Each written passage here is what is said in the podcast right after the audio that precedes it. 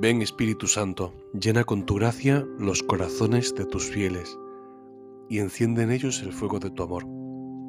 Envía, Señor, tu Espíritu y serán creados, y renovarás la faz de la tierra. Oh Dios, que iluminas los corazones de tus fieles con las luces del Espíritu Santo, haznos sentir según este mismo Espíritu y gozar para siempre de sus consuelos. Te lo pedimos por Jesucristo nuestro Señor. Amén. Después de la fiesta preciosa de la presentación del Señor, volvemos en este sábado a retomar el Evangelio de Marcos, que dejamos, si nos acordamos, cuando Jesús había enviado a sus discípulos, a los apóstoles, con poder y autoridad para predicar la conversión. Después de este último Evangelio, y después del pequeño parón del Evangelio de San Marcos que tuvimos ayer, hoy lo retomamos justo con la escena posterior al último Evangelio que leímos de Marcos. El Evangelio de hoy sábado dice así. En aquel tiempo los apóstoles volvieron a reunirse con Jesús y le contaron todo lo que habían hecho y enseñado. Él les dijo, Venid vosotros a solas a un lugar desierto a descansar un poco, porque eran tantos los que iban y venían que no encontraban tiempo ni para comer. Se fueron en barca a solas a un lugar desierto. Muchos los vieron marcharse y los reconocieron. Entonces de todas las aldeas fueron corriendo por tierra a aquel sitio y se les adelantaron. Al desembarcar, Jesús vio una multitud y se compadeció de ella, porque andaban como ovejas que no tienen pastor, y se puso a enseñarles muchas cosas. Después del envío misionero que, que tiene Jesús con los apóstoles, ellos vuelven y se reúnen con Jesús y le cuentan de todo, le cuentan todo lo que han hecho y enseñado supongo que tendrían como la alegría o la sorpresa de el ministerio que habían hecho. Ellos, decía el Evangelio anterior, decía, ungían con aceite a los enfermos y los curaban. Supongo que ellos se quedarían atónitos de, de la fuerza que les había dado el Señor. Por eso estaban allí contándole Jesús disfrutaría escuchando a los apóstoles contarles su vida y contarle pues todo lo que han hecho, todo lo que han visto y oído. Jesús, quizás con afán de que sus amigos le cuenten más, puedan tener un momento de intimidad, les invita a descansar. Venid vosotros a solas a un lugar desierto a descansar un poco. Jesús aquí tiene una mirada muy buena, muy humana sobre su amigo cansado. Y él también quiere descansar escuchándoles, descansar y que le cuenten. Por eso dice a solas. Vamos a tener un momento en el que quiero escucharos a gusto todo lo que habéis hecho era un deseo de Jesús. No ha sido una petición de los apóstoles, sino que es un deseo de Jesús. Vámonos a descansar.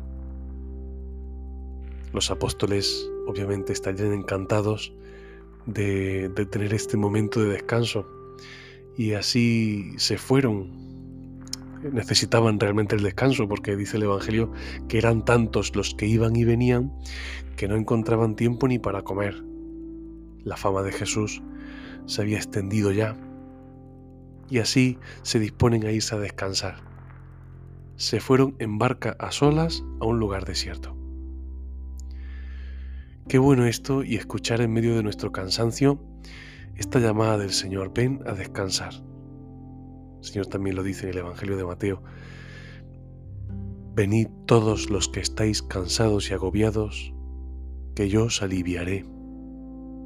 El Señor viene a darnos descanso, viene a traernos una enseñanza suave que nos provoca el descanso en medio del cansancio de nuestra vida. Al final, el cansancio, en el Génesis vemos cómo es fruto del pecado.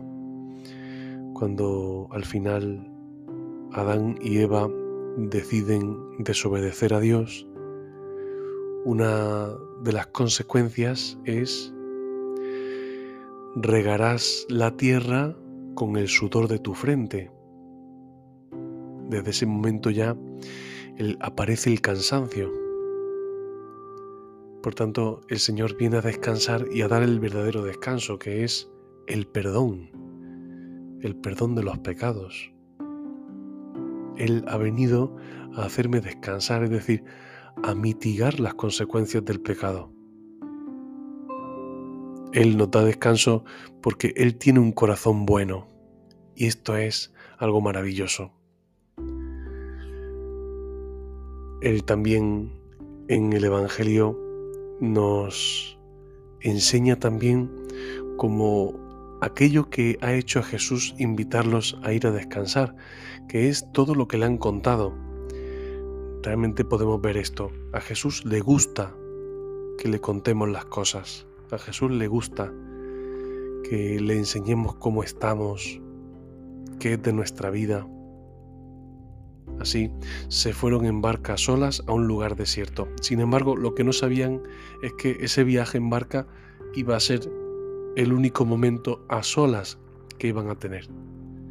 Porque rápidamente lo vieron irse y se fueron corriendo y se le adelantaron para estar ya preparados para seguir disfrutando de la presencia de Jesús.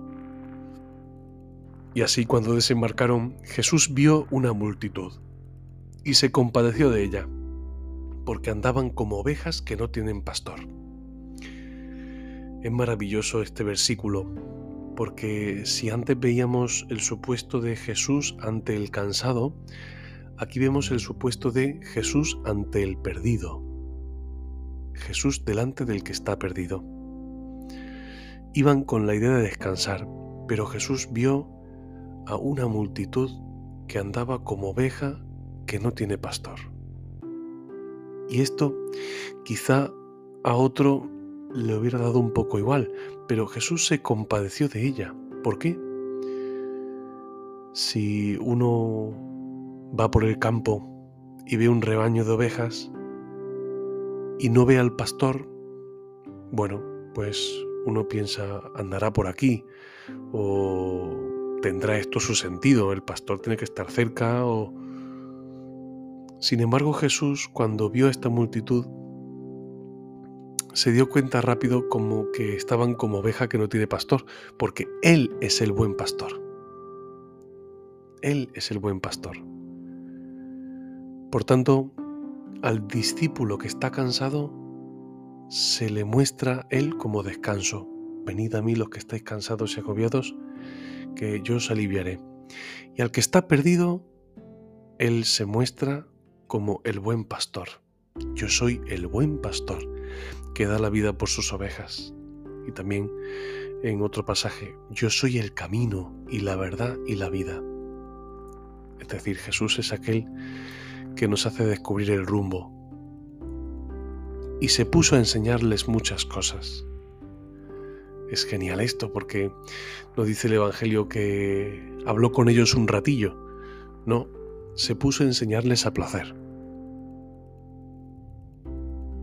Pongámonos hoy delante de Jesús y, y dejemos que Él nos pregunte hoy, ¿cómo estás? Y que nosotros podamos contarle, Señor, pues estoy cansado por esto, o estoy perdido por esto y no sé qué rumbo tomar, me siento de esta manera, me siento de otra, y dejemos que el Señor tenga una palabra para nosotros, porque Él nunca nos abandona, nunca, está pendiente de cada necesidad que tengo. Pidamos hoy al Espíritu Santo, que es el gran regalo el gran regalo del Padre, y pidámosle hoy que realmente nos unja, nos haga conocer a Jesús y nos enseñe interiormente que tenemos un Dios que nos cuida y que es nuestro descanso.